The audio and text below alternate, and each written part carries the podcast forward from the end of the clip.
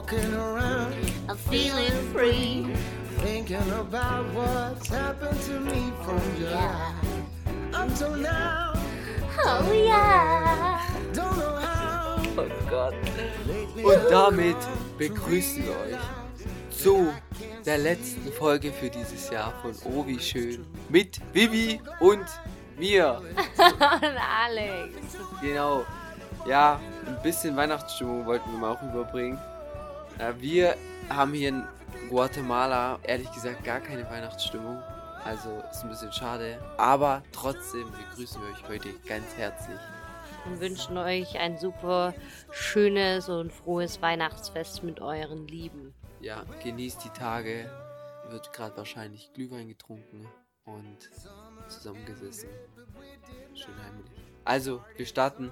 Genau. Wir wollten die Folge heute nutzen, um euch ein kleines, kurzes Fazit zu geben zu unserer Mexiko-Reise, wie wir Mexiko empfunden haben, was unsere drei Highlights waren, was Dinge waren, die uns eher negativ aufgestoßen sind und was wir das nächste Mal beispielsweise anders machen würden. Ja. Und ich würde erstmal so wirklich ein bisschen mit trockenen Infos anfangen. Nämlich, wie wir in der Zeit von Corona nach Mexiko gereist sind. Und ehrlich gesagt, hat man mit Mexiko gar keine Probleme. Also hier ist alles ziemlich locker gewesen. Wir mussten keinen PCR-Test machen. Sie wollten unsere Impfnachweise nicht sehen. Also wie wir nicht sind beide geimpft.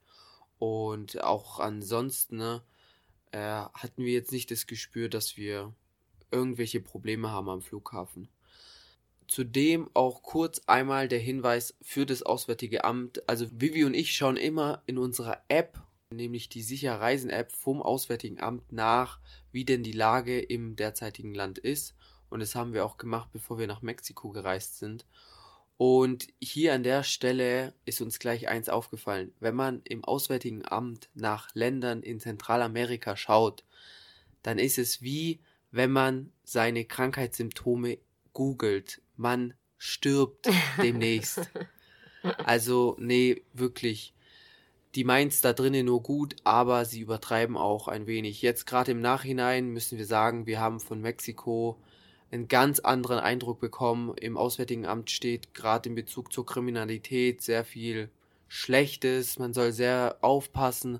Aber im Grunde genommen, wenn man sich an bestimmte Sachen hält, also nicht nachts alleine rumlaufen, nicht besoffen rumlaufen oder nicht jetzt mit den größten, mit den Wertsachen immer herumfunkeln, dann passiert einem so auch nichts. Also wir sind mit der Kriminalität in Mexiko gar nicht aneinander gestoßen. Wir haben zwar von Freunden, die wir kennengelernt haben, oder auch zum Beispiel die Österreicher, mit denen wir lange unterwegs waren oder eine Woche, bei denen wurde das Mietauto aufgebrochen und die Rucksäcke werden, wurden rausgeklaut. Das war das, was wir so mitbekommen haben. Ansonsten hatten wir in Oaxaca City ein bisschen so, ja, oder beziehungsweise wurde uns öfters gesagt, hey, passt auf, wenn ihr da oder dahin geht oder kommt nicht zu spät nach Hause, weil Taschendiebe sind unterwegs und die schrecken auch nicht davon ab, euch zum Beispiel äh, anzuhalten und äh, zu sagen, gib mir Geld oder ja, euch auszurauben. Aber auch da hatten wir überhaupt kein Problem. Da. Also wir hatten keine schlechten Erfahrungen so an sich in Mexiko. Ja. Das Einzigste noch an der Stelle, ein Mexikaner in der Bar meinte mal zu uns, dass der Norden aktuell wirklich nicht so in Ordnung gerade ist. Aber ansonsten, gerade im Süden und Westen und Osten, wo wir uns befunden haben, hatten wir überhaupt keine Probleme. Also es ist ja da auch touristischer und da äh, passiert dann normalerweise auch nichts. Ja. Dann zum Thema auch wieder Auswärtiges Amt, nämlich da ein Tipp.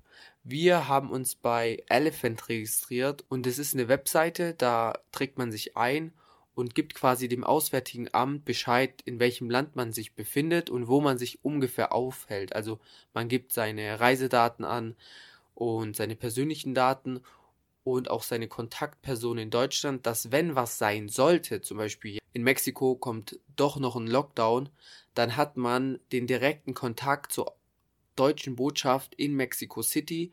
Bedeutet, wenn irgendwas wäre, helfen die dir, dass du noch einen Flieger bekommst und du nach Deutschland reisen kannst. Und außerdem hat es noch ein paar andere Vorteile, nämlich wenn man sich was bricht, im Krankenhaus landet, dann hat man auch immer eine Ansprechperson und die deutsche Botschaft in Mexiko weiß, dass du halt aktuell im Lande bist und die versuchen dir dann auch schnellstmöglich zu helfen. Also das sind alles so Themen, über die man nicht gerne nachdenkt, wenn man reisen geht, aber wenn was ist, dann hat man immer eine direkte Kontaktperson. Deswegen haben wir uns sehr gerne auch dort angemeldet, weil wir auch länger unterwegs sein werden und wir tun das dann pro Land. Also jetzt sind wir gerade in Guatemala und dann habe ich das auch wieder aktualisiert für Vivi und mich, dass wenn was sein sollte, dass wir immer mit dem Auswärtigen Amt und der deutschen Botschaft im jeweiligen Land in Kontakt sind. So mal zu den trockenen Dingen. Und die schönen Sachen können natürlich nur von mir kommen. ja. Deswegen kommen nämlich jetzt unsere Top 3 Highlights, die wir in Mexiko hatten oder Genau. die uns in Mexiko am besten gefallen haben. Und zwar ist es als allererstes an erster Stelle unseres, unser geliebtes San Cristobal de las Casas in äh, Chiapas, also im Bundesstaat Chiapas. Davon haben wir ja auch zwei Folgen für euch gemacht. Und ja, einfach die Kolonialstadt, das Drumherum, der Vibe, was wir dort erlebt haben. Das Klima ist nicht unbedingt, es ist mir ein bisschen zu kalt, aber es, Es war perfekt. Es war wie, ähnlich wie in Deutschland. Deutschland zu Herbstzeiten so. Na, ja. Ja, doch, Deutschland so. zu Herbstzeiten. Und Ähm, unsere Spanischschule, weil wir dort unseren Spanischunterricht angefangen haben, war das für mich auch nochmal so ziemlich besonders. Ja, deswegen absolutes, äh, ja, absoluter Favorit. genau. Und an zweiter Stelle, Ah, stopp. Und was ich noch sagen möchte, wegen dem Dia de Muertos, weil wir den dort erleben durfte, also alles drum und dran hat es einfach besonders gemacht, die zwei Wochen dort in St. Chris. wir hatten es letztens auch mit einer darüber, es ist nicht die Stadt, die so schön ist, sondern es ist ja, es bist ja du und was du aus der Stadt so machst. Und das war für uns deswegen einfach so das Highlight. Genau, und an zweiter Stelle, Zweite Stelle waren tatsächlich die Zenoten, ne? Vor allem, warum das so besonders geworden ist, ist eigentlich nur, weil du in der dritten Folge, glaube ich, war das, noch recherchiert hast, wie die entstehen, dass man das auch mal kapiert hat. Weil sonst wäre das auch wieder so, ja, okay, das war jetzt cool, diese Zenote anzuschauen, aber wie entsteht die und diese Hintergrundinformationen haben das erst so besonders für mich gemacht. ja, das stimmt, wenn man dann, ja, ja, die Historie dahinter kennt. Ja, man realisiert, dass es was Besonderes ist. Ja, ja, genau. Und Numero tres. war San José del Pacifico. Und hier müssen wir euch sagen, wir haben darüber keine Folge gemacht. Aber vielleicht wird sie irgendwann folgen. Wir können nur so viel sagen. Wir hatten da Wahnsinns vier Tage offline. Also wir haben uns nicht mit Social Media beschäftigt, sondern wir waren wirklich offline. Die Insel über den Wolken können wir sie nennen. Und es war atemberaubend. Wir hatten wunderschöne Sonnenaufgänge und ich sag mal so, Und Sonnenuntergänge. Und Sonnenuntergänge. Und ich sag mal so, dort gibt es einen magischen Wald. Aber ja, was letztendlich, äh, was es sich letztendlich mit San José del Pacifico auf sich hat, erzählen wir euch vielleicht irgendwann später in einer anderen Folge. Wenn wir uns bereit dazu fühlen. Ja. Genau. Und was wäre zum Beispiel, wir haben uns auch die Frage gestellt, was würden wir beim nächsten Mal anders machen? Beim nächsten Mal würden wir beide zum Beispiel viel mehr Zeit an der Pazifikküste verbringen, weil die Pazifikküste doch weniger, noch ein, ein Ticken weniger touristisch ist. Nicht ganz, weil es im Endeffekt sind alle Orte dort touristisch, aber es ist auch einfach der Vibe ist viel mexikanischer dort als jetzt zum Beispiel in Yucatan. Authentischer. Ja, es ist ein Mex stimmt ein authentisches, authentischeres. Authentischer. Authent es ist ein authentisches Mexiko.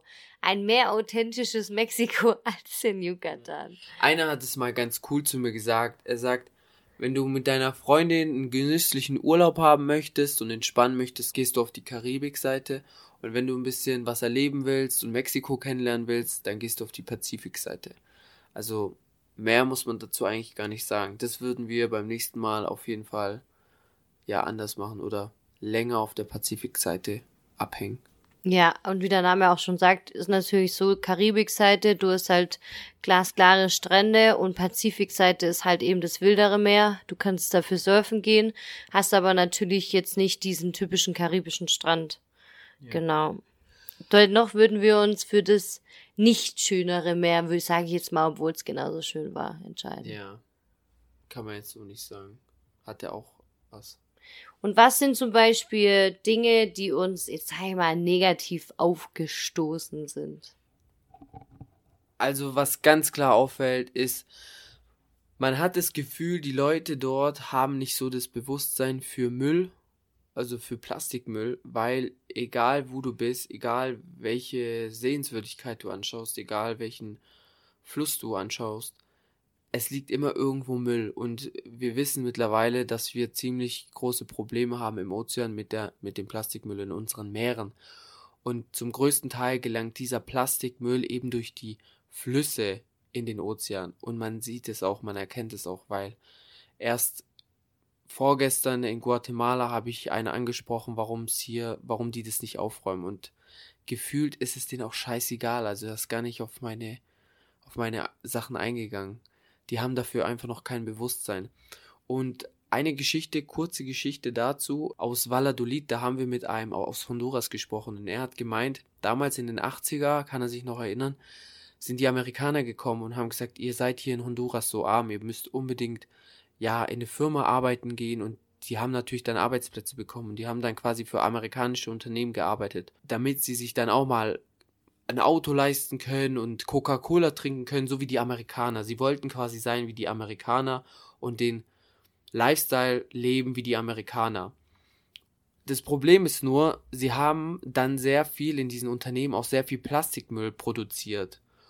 Nur haben die Amerikaner oder diese Firmen, die halt gekommen sind, denen nie beigebracht, wie man mit Plastikmüll umgeht. Also niemand hat sich um das Recyceln der Dinge gekümmert, sondern es war einfach nur hier Arbeitsplätze, hier arbeitet und konsumiert dann und trinkt dann Cola, aber kein Pfandsystem, nicht wissen, wie man recycelt und, und, und. Und so sind die Leute quasi selber auf ihrem Problem hocken geblieben und das sieht man. Also es ist wahnsinnig vermüllt. Man muss aber auch dazu sagen, es ist nicht der Müll von denen, sondern es ist der Müll von uns allen. Weil im Endeffekt machen Natürlich. wir genauso den Müll, der hier ist. Also im Endeffekt ist es der Müll von der kompletten Welt. Und wenn man sagen würde, es ist nur der Müll von denen, dann nimmt man sich da im Endeffekt halt fein raus und es wäre nicht das Richtige. Ja, von irgendwo muss der Wandel ja schon herkommen und entstehen, da gebe ich dir recht. Wir gingen vielleicht, wir können vielleicht besser recyceln, aber wir verbrauchen im Endeffekt eigentlich noch viel mehr Müll als sie. Sie schmeißen es ja. halt nur in die Natur rein. Ja, und das meine ich die Aufklärung von den großen europäischen, amerikanischen Firmen kommen diese Firmen in diese Länder und Arbeitsplätze werden geschaffen. Aber dann liegt es auch in unserer Verantwortung, Aufklärung oder Pfandsysteme dahin zu bringen, sage ich jetzt mal. Aber ja, so viel zu dem Problem Müll, genau. das wir auf unserer Reise bis jetzt entdeckt haben. Dann nächstes Problem, was heißt Problem? Das Alex sein Problem. Das kommt von mir. Was ich hier nicht so gerne mag, ist, dass man, wenn man auf Toilette geht und ja, mal groß muss, dann äh, putzt man sich den Arsch ab und wirft es nicht ins Klo, sondern in die Mülltonne. Und das ist ja völlig in Ordnung, weil die Rohre dort oder weil die Rohre hier zu schmal sind und das Klo sonst verstopft. Das ist in Südostasien auch so. Nur in Südostasien hat es diesen magischen Schlauch, wo du dann reingehst und dann pff, dir kurz mal die Rosette sauber macht. Analdusche. Analdusche. Und das muss man mögen, aber ich mag's einfach. Und es hat's hier einfach nicht. Und hier ist es irgendwie so unhygienisch. Du putzt dir erst so nur den Arsch ab und dann wirst du es auch nur nebendran. Das ist irgendwie. dann siehst du die Scheiße von anderen im Klo. Ja, genau. Und in Südostasien siehst du die Scheiße nicht dran. Das ist nur nasses Papier, weil du es halt zum Abtrocknen, ah, ja, abtrocknen nimmst. Ja, ja. Und was wir, was noch nerviges ist, boah, das ist vor allem, wenn man lange Busfahrten hat. Zum Thema lange Busfahrten, dass man fährt halt teilweise wirklich so, ich weiß nicht, wie oft wir jetzt schon zwölf Stunden, also über die Nacht oder halt eben auch einen kompletten Tag durch halt von A nach B gefahren sind, weil wir halt nicht fliegen, sondern immer gucken, dass wir eben mit dem Bus quasi von A nach B kommen. Auch einfach, um zu sehen, wie lang oder wie groß so ein Land auch einfach ist. Und da ist es zum Beispiel so krass nervig auf diesen Straßen. Ich weiß nicht, warum die Leute das eingeführt haben, aber diese Huppeln, um langsam zu fahren, ich weiß nicht, wie man diese Teile nennt, die haben das überall. Und auch wenn es bergauf geht und auf Schnellstraßen ja. und teilweise bremsen die dann so abrupt ab, weil dann die ja, Huppeln plötzlich kommen. Auf Landstraßen und, sogar. Ja, und aber auch bergauf, sodass er mhm. im ersten Gang bergauf hochtuckern muss. Also richtig ja. unnötig kurz zur Veranschaulichung, das ist wie diese ja, Huppel, wenn man zum, zu einem Laden fährt und dass man halt im Parkhaus langsamer wird oder kurz davor. Ja, eine 30er-Zone zum Beispiel. Ja, genau. Nur, dass die Huppel hier nochmal größer sind. Nur, noch dass die un ungemütlicher. Und dass die Huppeln hier einfach in der 70er-Zone sind. ja. ja. So viel dazu.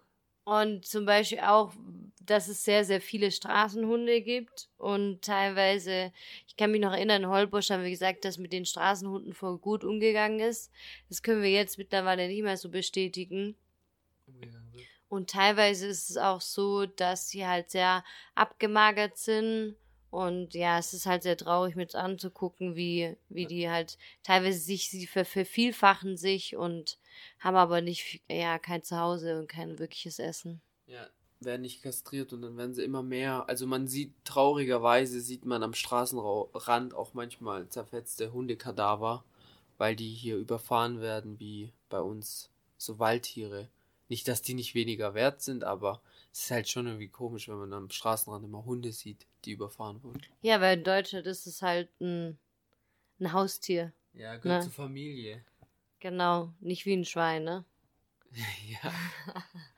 Aber manchen schon. Ja, genau. Aber gibt's für dich, hattest du jetzt noch irgendwas, was dir negativ aufgefallen ist?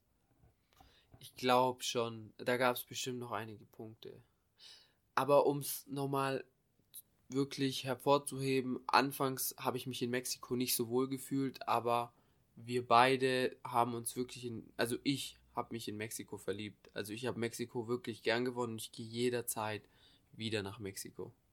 Also bei mir ist auch so, am Anfang habe ich mich in der Hinsicht nicht wohl gefühlt, weil ich voll irgendwie Angst hatte oder so voreingenommen war von den Sachen, die mir eben mitgeteilt wurden, von wegen Kriminalität und alles. Und ich muss schlussendlich sagen, ich habe mich super, super wohl gefühlt und auch ich habe mich voll in Mexiko verliebt und ich würde immer, immer wieder zurückkommen. Ja. Kurz an alle, die jetzt in Mexiko waren. Ich glaube von unseren Freunden oder ich habe jetzt zum Beispiel bei mir welche gesehen, die auch nach Mexiko gereist sind. Oder Leute, die schon in Mexiko waren wir würden uns richtig freuen, wenn ihr uns schreiben würdet, wie ihr Mexiko empfunden habt, wo ihr wart. Vielleicht habt ihr auch noch den einen oder anderen Tipp oder euer Highlight.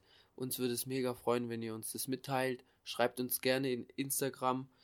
Ähm, ja. Und ansonsten wünschen wir euch wunder, wunder, wunderschöne Weihnachten. Ich hoffe, ihr könnt alle die Zeit mit eurer Familie verbringen und wenn nicht, wenn jemand einsam ist, dann Fühlt euch von uns gedrückt und ähm, wir wünschen euch eine ganz tolle besinnliche Zeit dem, mit, bei dem Fest der Liebe. Kommt zur Ruhe. Genau, entspannt und versucht mal Corona ein bisschen zu vergessen. Und wir wünschen euch einen guten Rutsch ins neue Jahr, weil das wird jetzt erstmal die letzte Folge auch für uns sein. Denn morgen geht es für uns nämlich nach Costa Rica und dort treffen wir Freunde, mit denen wir gemeinsam das neue Jahr feiern. Da freuen wir uns jetzt richtig drauf, weil drei Monate aufeinander hocken, da ging man sich doch das ein oder andere Mal auf die Nerven und wir freuen uns einfach, unsere Freunde zu sehen. Da muss ich schon mal auseinandergenommen. Ja. Also, kommt gut ins neue Jahr. Ganz viel Liebe geht raus und bis zum nächsten Mal. Macht's ciao. Gut. Ciao, Le.